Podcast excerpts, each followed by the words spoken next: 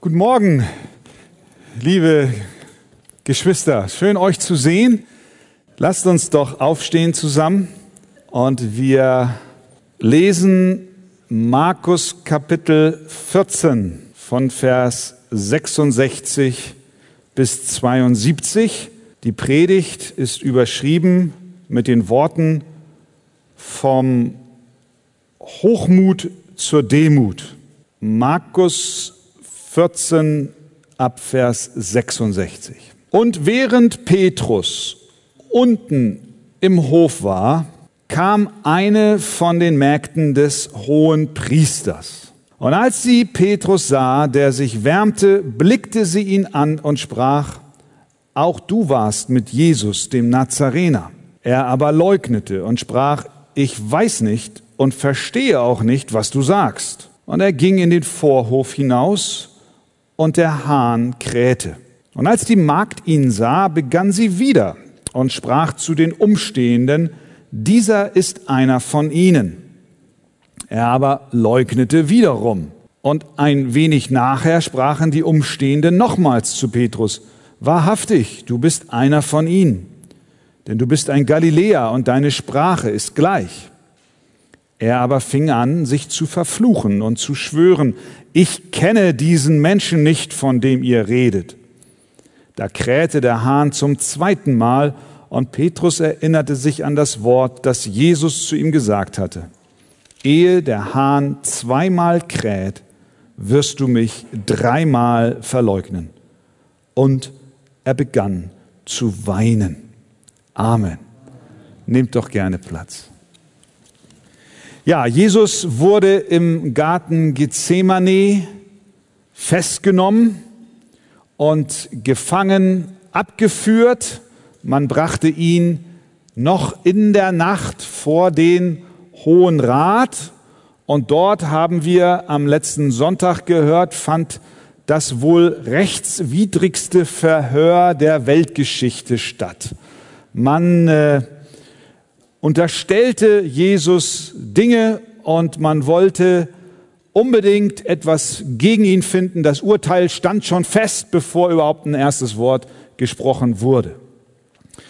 Und wir lesen, während Markus uns diesen, dieses Verhör beschreibt, einen Satz in Kapitel 14, Vers 54, während Jesus vor dem Hohen Rat war, heißt es, und Petrus folgte ihm von ferne bis hinein in den Hof des hohen Priesters. Und er saß bei den Dienern und wärmte sich am Feuer. Petrus also aus der Distanz geht seinem Meister hinterher, wenn wir so wollen, in die Höhle des Löwen. Dort unten, so sagt es Vers 66, während Petrus unten im Hof war, dort sagte er dreimal, dass er Jesus nicht kennt. Diese Verleugnung war ein einschneidendes Erlebnis für Petrus was nicht nur sein persönliches Leben von nun an prägte, sondern auch seinen dann folgenden Dienst. Denn Petrus war doch der, der ganz viel mit Jesus erlebt hat. Großartiges erlebt hat. Er war der, den Jesus in die Nachfolge rief mit den anderen elf. Er sah, wie Jesus Kranke heilte. Er sah, wie er Besessene befreite. Er war dabei, als er über das Wasser ging. Er war mit ihm auf dem Berg der Verklärung und er sah die Herrlichkeit Gottes. Und er war auch der, der in einem Moment der Erkenntnis ausrief, du bist der Christus, der Sohn des lebendigen Gottes. Und Jesus im Umkehrschluss zu ihm sagte, du bist Petrus, Auf diesen Felsen will ich meine Gemeinde bauen. Und später lesen wir vom segensreichen Dienst des Petrus in der Apostelgeschichte. Die Predigt zu Pfingsten, 3000 plus bekehren sich. Er als einer der Hirten der Jerusalemer Gemeinde, er, der nachher Briefe schreibt an die Zerstreuten, Petrus im Dienst des Herrn. Und eine wesentliche Grundlage dieses Dienstes wurde in dieser Nacht der Verleugnung gelegt. Denn nachdem Petrus seinen Herrn dreimal verleugnete, zerbrach er. Er, so heißt es im letzten Vers unseres Abschnittes, er begann zu weinen. Lukas berichtet, er begann bitterlich zu weinen. Er zerbrach. Und so ein Zerbruch, ihr Lieben, ist notwendig für jeden Menschen. Heute im 21. Jahrhundert ist der Gedanke von Zerbruch für viele Menschen fremd. Das ist man nicht mehr gewohnt zu hören. Was wir hören ist, dass wir liebenswert sind, dass wir gut sind und dass wir vollkommen sind. Aber muss nicht unser Stolz und unsere Arroganz zerbrechen, damit wir in unserem Dienst für Gott, aber auch in unserer Nachfolge den notwendigen Tiefgang erleben? Petrus hat das hier erlebt in dieser Nacht. Das war der Moment seines Zerbrechens. Und deswegen schreibt er später, Gott widersteht den Hochmütigen. Den Demütigen aber gibt er Gnade. Um von der, von dem, von, von der Hochmut, von dem Hochmut zur Demut zu gelangen, bedarf es eines Zerbruchs und den hat Petrus hier erlebt. Und wir schauen uns jetzt an, was wir aus diesem Textabschnitt auch für Lehren für uns persönlich ziehen können. Das Erste, was wir sehen, ist, dass wir hier tatsächlich es mit einem hochmütigen Petrus zu tun haben, als Ausgangspunkt. Das Markus-Evangelium und auch die anderen Evangelien berichten uns, wie Petrus gestrickt war. Und äh, was wir daraus erkennen, ist, dass er so eine Art äh, Leitertyp war. Er war jemand, der die Sache in die Hand nahm. Wir sehen ihn, wie er kühn und mutig vorangeht. Zuletzt sahen wir ihn, wie er das Schwert in die Hand nahm und den Soldaten den Kopf abhauen wollte, aber nicht ganz traf und nur das Ohr abschlug. Das war so ein Ausdruck seines ungestümten Voranpreschens, ein, ein Mensch, der die Sachen in die Hand nimmt. Das ist positiv, wenn wir so wollen. Es ist gut, wenn Menschen, die auch Leitungsfunktionen haben, sich nicht zurückziehen und nicht wie ein Hund zur Jagd getragen werden müssen, sondern die eine Eigendynamik und auch eine Energie haben, um Dinge voranzubringen. Sehr gut. Aber das Ganze hat auch immer eine Kehrseite. Und bei Petrus ist es, wie bei vielen auch, seine Selbstüberschätzung und sein Hochmut. Ja, wir können sogar sagen, Petrus war ein Stück weit dreist. Denn wenn wir uns überlegen, was er zum Beispiel in Kapitel 8 des Markus-Evangeliums Jesus sagt, dann ist das nichts anderes als eine Zurechtweisung des Meisters. Der Jünger, der Diener weist den Sohn Gottes zurecht. Es war, als Jesus das erste Mal sein Leiden ankündigte, trat Petrus ihm entgegen. Jesus redete das Wort ganz offen, heißt es da. Also er erzählt ihm, hey, hey, hey, wisst ihr, ich werde leiden, ich werde sterben. Und äh, dann heißt es, dann nahm Petrus ihn beiseite und fing an, ihm zu wehren. Also er, er wies ihn zurecht. Nicht nur das, er widersprach sogar Jesus. So war er von sich und seiner Meinung überzeugt. Das gehört schon ganz schön was dazu. Jesus zu widersprechen. Als Jesus nämlich sagte, ihr werdet in dieser Nacht alle an mir Anstoß nehmen, antwortete Petrus, wenn auch alle an dir Anstoß nehmen, doch nicht ich. Mit anderen Worten, Jesus, was du da sagst, stimmt nicht. Es werden nicht alle sein, denn ich werde es nicht tun. Jesus, ich muss dich an dieser Stelle korrigieren. So war Petrus drauf. Und dann noch, zudem war er auch noch überzeugt, er sei besser als die anderen elf, die da alle noch beisammen sein, waren. Denn er sagt, wenn auch alle an dir Anschluss nehmen, doch nicht ich. Ich, ich hab's drauf. Und nun sitzt dieser Petrus im Hof des hohen Priesters und wärmt sich am Feuer. Jetzt, jetzt zoomt der Evangelist Markus so rein, wie im Film, so jetzt, jetzt im Detail. Er sitzt da. Mit den Dienern heißt es in Vers 54, die dort sich auch wärmten. Nun können wir und müssen wir auch fairerweise dem Petrus zugute halten, dass er immerhin Jesus gefolgt ist bis in den Hof hinein. Alle anderen waren nämlich fort. Judas sowieso und die anderen zehn haben Angst gehabt und haben sich verkrochen. Petrus immerhin. Immerhin. Da sehen wir wieder seine, sein, sein Charakter. Ja, er geht mit. Respekt. Respekt. Ich wäre wahrscheinlich nicht mitgegangen. Aber was er in dem Moment, was dann auch geschah, nicht erkannte, das war, dass er trotz aller Kühnheit Schwachstellen besaß. Dass er hochmütig war und dass sein Selbstbewusstsein seine vorhandenen Defizite vernebelten.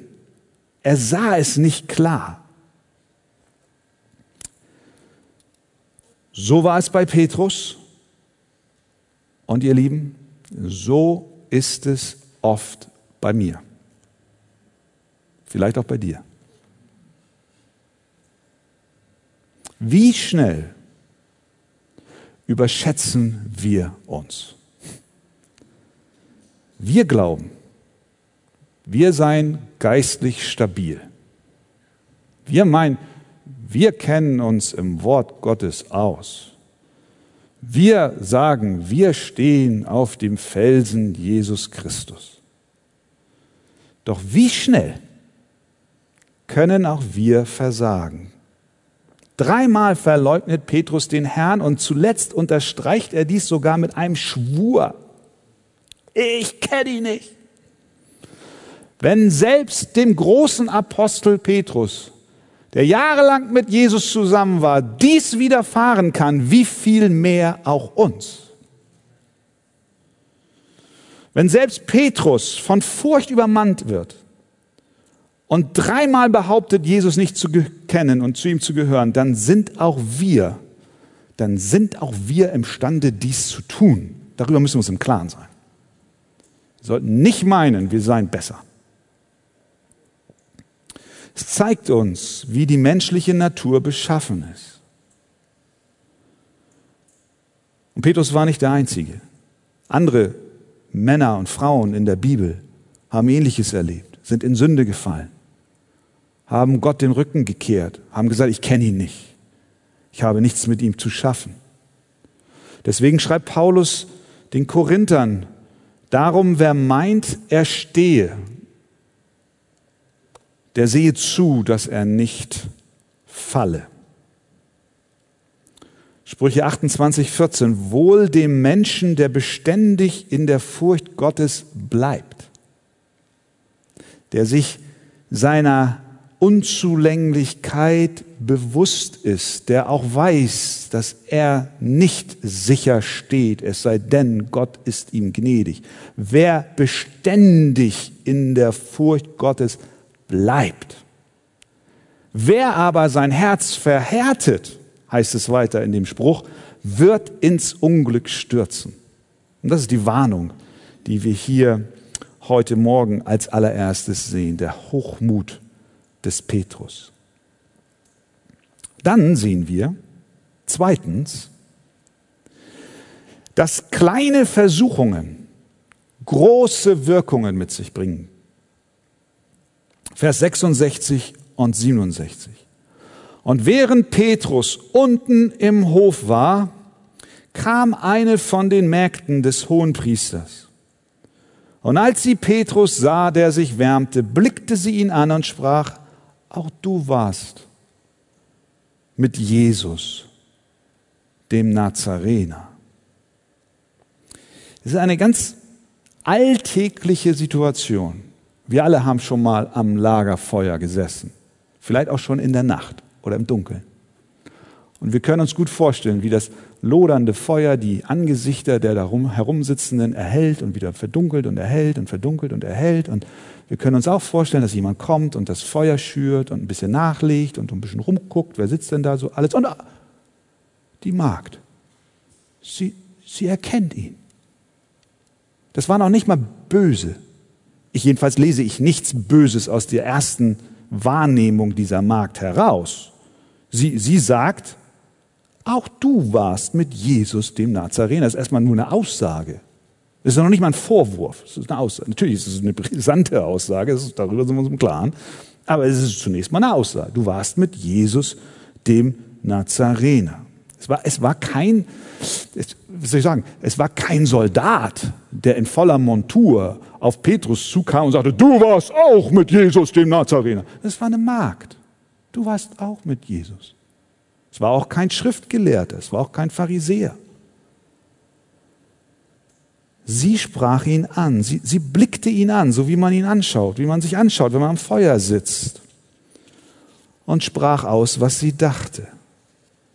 Du warst auch mit ihm. Ja, natürlich war er auch mit ihm. Denn dazu hatte Jesus ihn berufen bei der Berufung der Zwölf. Er bestimmte zwölf, heißt es in Kapitel 3, die bei ihm sein sollen. Die letzten drei Jahre tat er, wozu er bestimmt war. Richtig, Magd, ich war bei ihm. Er aber, 68, Vers 68, er leugnete und sprach, ich weiß nicht und verstehe auch nicht, was du sagst. Er stellt sich dumm. Und er ging in den Vorhof hinaus und der Hahn krähte. Die Magd spricht die Umstehenden an und sagt, hey, der, der war mit ihr. Er leugnet wieder. Dann sprechen die Umstehenden Petrus an, Vers 70. Sagen, du, du bist ein Galiläer, deine Sprache ist gleich. Sie erkannten ihn an, seiner, an seinem Ausdruck, an seiner Sprache. Er aber fing an, sie zu verfluchen, sich zu verfluchen und zu schwören, ich kenne diesen Mann nicht von dem ihr redet. Und diese Worte, ihr Lieben, gewinnen besonders deswegen ein großes Gewicht, weil Petrus in Vers 31 Kapitel 14 kurz vorher noch Folgendes sagte zu Jesus. Wenn ich auch mit dir sterben müsste, werde ich dich nicht verleugnen.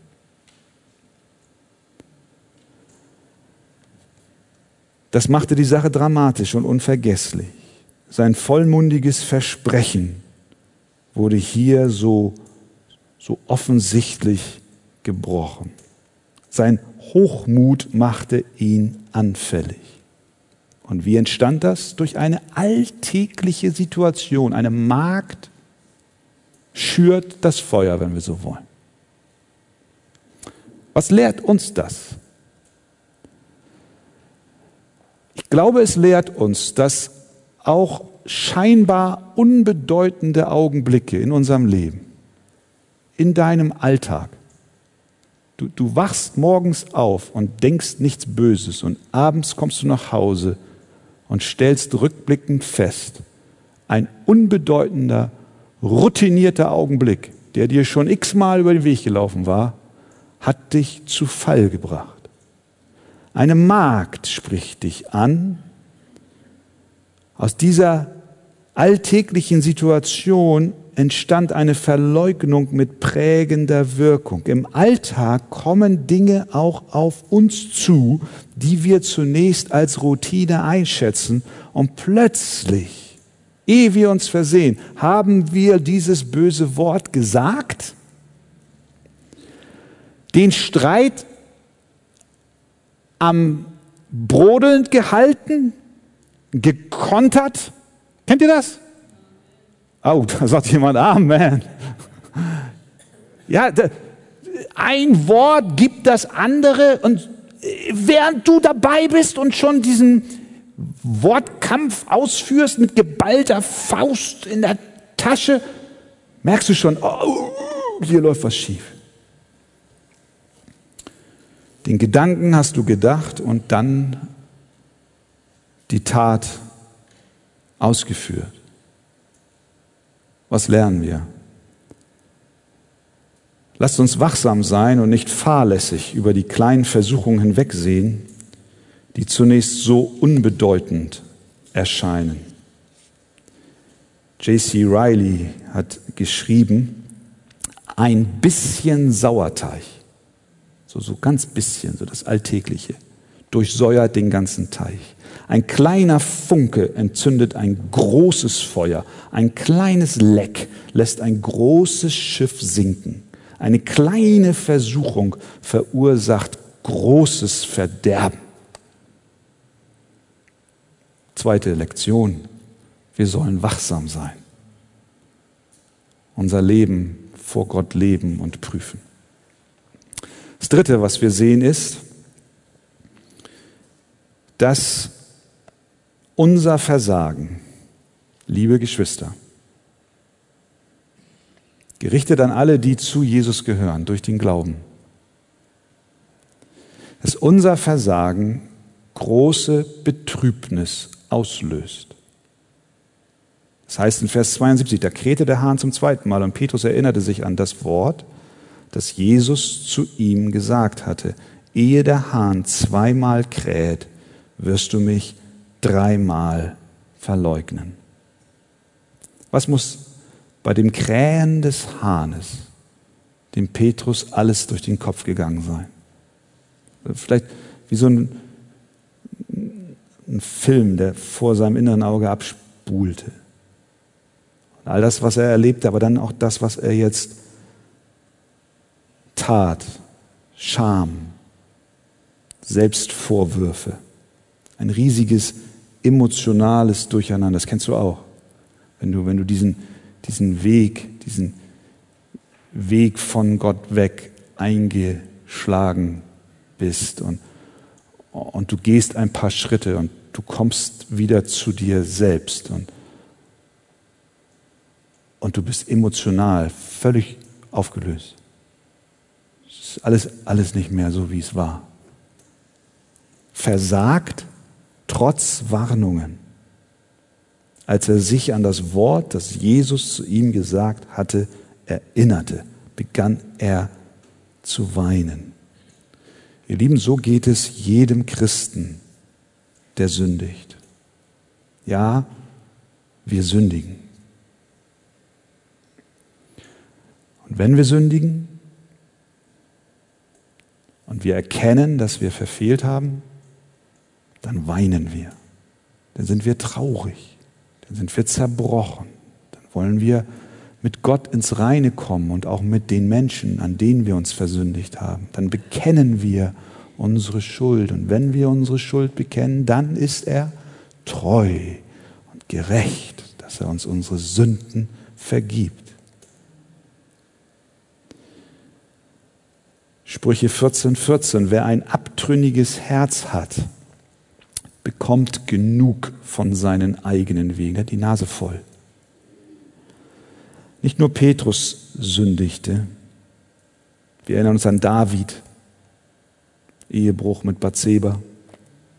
Auch er tat Buße.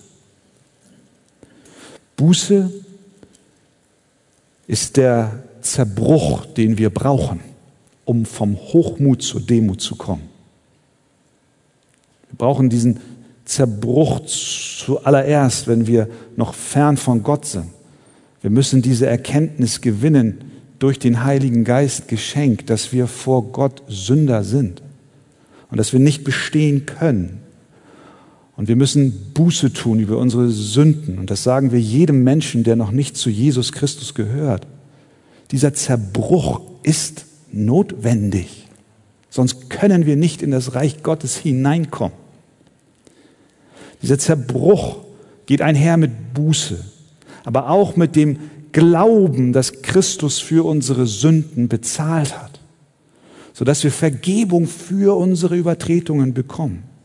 Aber das gilt nicht nur für Menschen am Anfang ihres Weges mit Gott, sondern es gilt für dich und für mich jeden Tag, immer und immer wieder. Wir brauchen das Evangelium.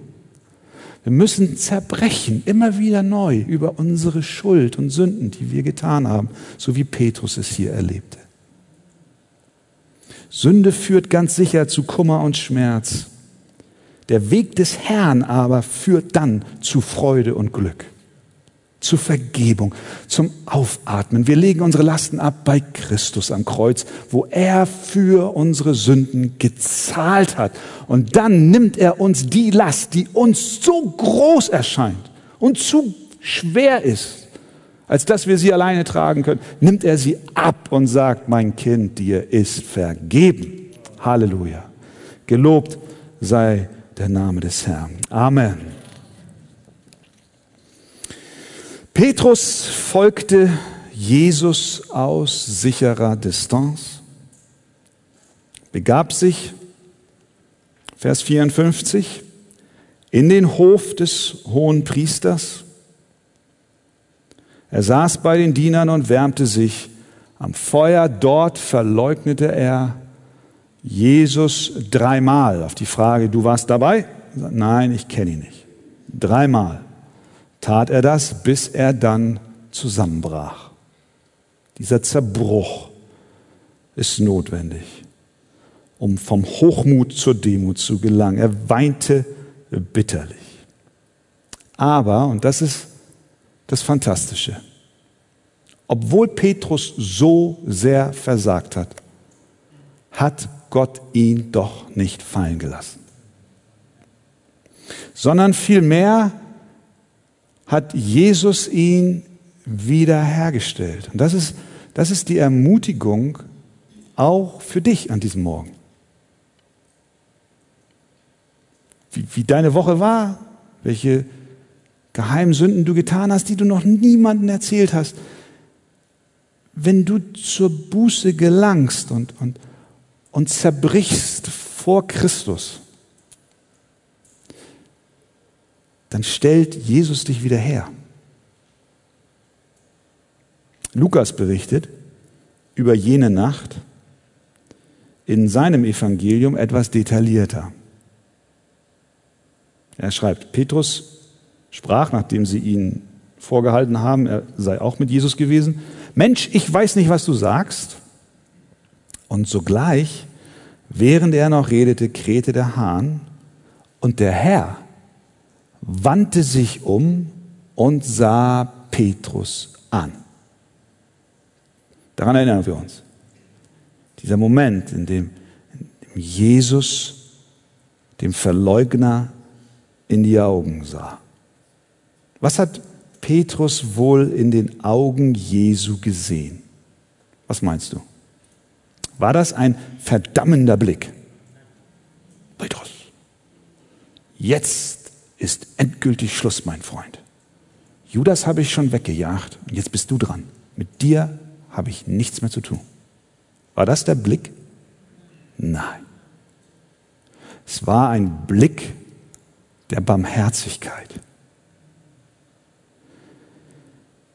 Denn Johannes schreibt in seinem Evangelium über Jesus, wie er, also Jesus, die Seinen geliebt hatte, die in der Welt waren, so liebte er sie bis ans Ende. Ganz unabhängig von der Performance der Jünger, ganz unabhängig von ihrer Treue oder Loyalität. Ganz unabhängig von ihrem Erfolg oder ihrer exzellenten Leistungsbilanz. Bedingungslos liebte Christus die Seinen bis ans Ende. Sehen wir das? Spüren wir, was das für eine Botschaft für einen Mann wie Petrus sein muss? Bedingungslos geliebt, trotz meines großen Versagens. Er schaut mich an, nicht richtend oder verurteilend, sondern er sieht meinen Zerbruch, er sieht mein Weinen, er sieht mein Herz und er weiß, wie ich es meine und er weiß, dass ich versagt habe. Und weil er mein Herz kennt, was nicht gegen ihn gerichtet ist, was aber gefallen ist, oh, er sieht mich, er liebt mich und das bedingungslos. Petrus weinte bitterlich, er erkannte seine Schuld, er war ein bußfertiger Sünder. Daher galt für ihn, was für alle Kinder Gottes gilt, auch für dich, dass nämlich der, der in euch ein gutes Werk begonnen hat, der wird es auch vollenden, bis auf den Tag Jesu Christi. Amen. Und dieses Werk hat Jesus für Petrus vollendet. Nicht Petrus für Petrus, sondern Jesus für Petrus. Er hat das gute Werk für ihn vollendet und hat den Petrus nicht einen Augenblick außer Acht gelassen. Das weiß ich, weil er es so gesagt hat. Jesus sagte zu Simon, Simon, damit ist Petrus gemeint, siehe, schon Wochen oder Jahre vorher, der Satan hat euch begehrt, um euch zu sichten wie den Weizen. Ich aber habe für dich gebetet, dass dein Glaube nicht aufhöre. Und wenn du einst umkehrst, so stärke deine Brüder. Mit anderen Worten, ihr Lieben, Jesus kannte Petrus und er wusste, was Petrus tun wird und er war in jedem Moment nicht überrascht, in keinem Moment überrascht. Jesus kennt auch dich, er kennt auch mich, er kennt deine Schwächen, er kennt meine Schwächen, er kennt unser, unser Rühmen und er kennt unser Versagen, er kennt unsere Höhen und er kennt unsere Tiefen, er kennt unsere Zusammenbrüche und er kennt die Momente, wenn wir auf den Bergen sind. Er kennt dich. Und er liebt dich. Trotzdem. Halleluja. Während Petrus unten im Hof versagte und schwer sündigte, wurde Jesus oben vom Hohen Rat verhört und er ging den Weg ans Kreuz, damit er einem Versager wie Petrus Vergebung zusprechen kann und auch dir und auch mir. Im Markus Evangelium lesen wir nun nach diesem Bericht über die Verleugnung fast nichts mehr von Jesus, äh, von Petrus. Petrus äh, kriegt keine Erwähnung mehr, bis auf einen kleinen Hinweis in Kapitel 16, wo es über die Auferstehung Jesu Christi geht.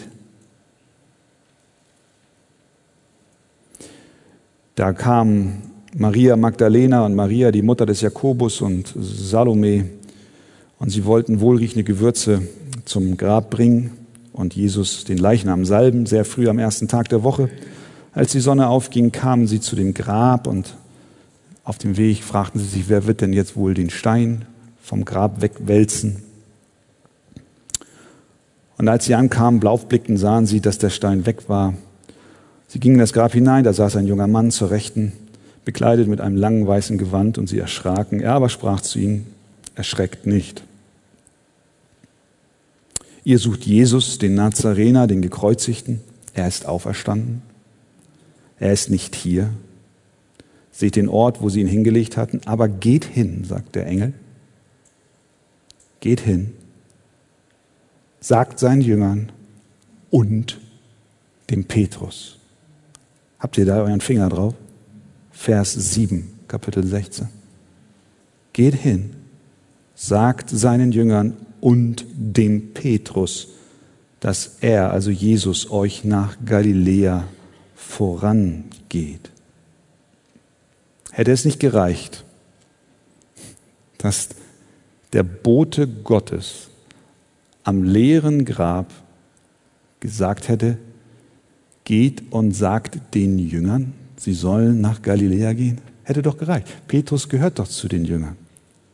Sehen wir, sehen wir die Botschaft, die Gott hier dem Petrus sendet? Geht und sagt den Jüngern und dem Petrus. Weißt du, dieser Petrus, der zerbrochen war, am Boden angelangt, bitter enttäuscht über sich selbst, der brauchte diesen Zuspruch Gottes. Und den hat er bekommen. Und diesen Zuspruch, den gibt Gott dir auch. Er sagt zu dir, der du zerbrochen bist, am Boden bist, dieses geknickte Rohr, das will ich nicht ganz abbrechen. Und den glimmenden Doch, den will ich nicht verlöschen, sondern ich will dich neu entfachen. Ich will dich neu entfachen. Ich liebe dich. Petrus, sag es dem Petrus. Und sie gingen hin und, und, und, und sie sagten es ihnen und die ganze, das hätte ich fast gesagt, Gang, die, die, die Jünger, machen sich tatsächlich auf, auf dem Weg nach Galiläa an den See. Und dort, dort angekommen, das Johannesevangelium berichtet es uns. Bekommt der Petrus nochmal so eine, wir können fast sagen, so eine Anfechtung. Er, er sagt, wisst ihr was, Jungs, ich gehe fischen. Viele legen das so aus, dass er zurück in seinen Beruf wollte. Ich, ich gehe fischen. Was für einen Platz habe ich jetzt noch im Reich Gottes? Ich bin elend. Ich bin ein Versager. Und dann fangen sie nichts. Und dann kommt dieser Mann am Ufer und, und, und ruft, hey, fangt ihr nichts? Nee, wir fangen nichts ja, werft die Netze aus zur anderen Seite. Und sie machen es und sie ziehen so viel Fisch an Land, dass sie es gar nicht schaffen. Und die Netze es gar nicht halten können. Und, und sie erkennen, wer das war, nämlich Jesus Christus, der Auferstandene. Er kam. Petrus und die anderen ans Ufer und Jesus dann dort am Ufer nach Frühstück mit Fisch diese so bemerkenswerte Unterhaltung zwischen dem Meister und dem Sünder zwischen dem Herrn und dem Verleugner, zwischen dem Erlöser und dem, dem Vergebung zugesprochen wird. Was macht Jesus? Er stellt ihn drei Fragen. Johannes 21, 15. Liebst du mich mehr als diese, Simon, Sohn des Jonas? Und Petrus antwortet, ja Herr, du weißt, dass ich dich lieb habe. Jesus spricht, weide meine Lämmer. Zweite Frage. Simon, Sohn des Jonas, liebst du mich?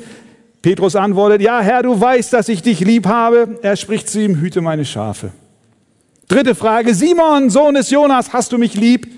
Da wurde Petrus traurig, dass er ihm das dritte Mal fragte, hast du mich lieb? Und er sprach zu ihm, Herr, du weißt alle Dinge, du weißt, dass ich dich lieb habe. Jesus spricht zu ihm, weide meine Schafe. Dreimal verleugnet, dreimal wiederhergestellt, in den Dienst ausgesandt zu einem Boten Gottes, der bis heute Segensspuren auf der ganzen Welt hinterlässt. Halleluja. Vom Hochmut zur Demut durch Zerbruch. Und so kam es.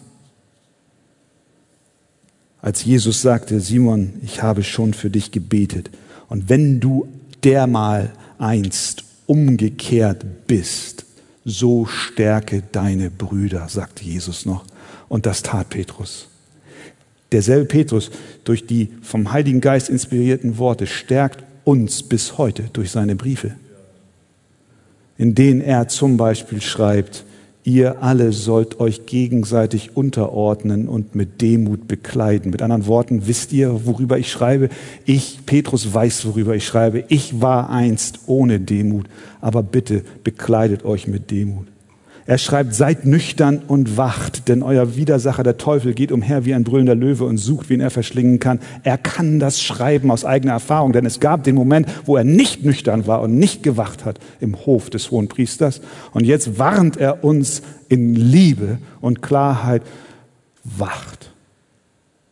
Und dann im selben Abschnitt schreibt er, auch dir und mir, der Gott aller Gnade aber, der uns berufen hat zu seiner ewigen Herrlichkeit in Christus Jesus.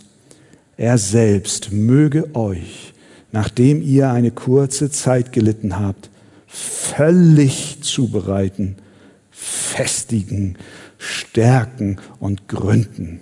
Halleluja. Das ist der Plan Gottes auch mit deinem Leben.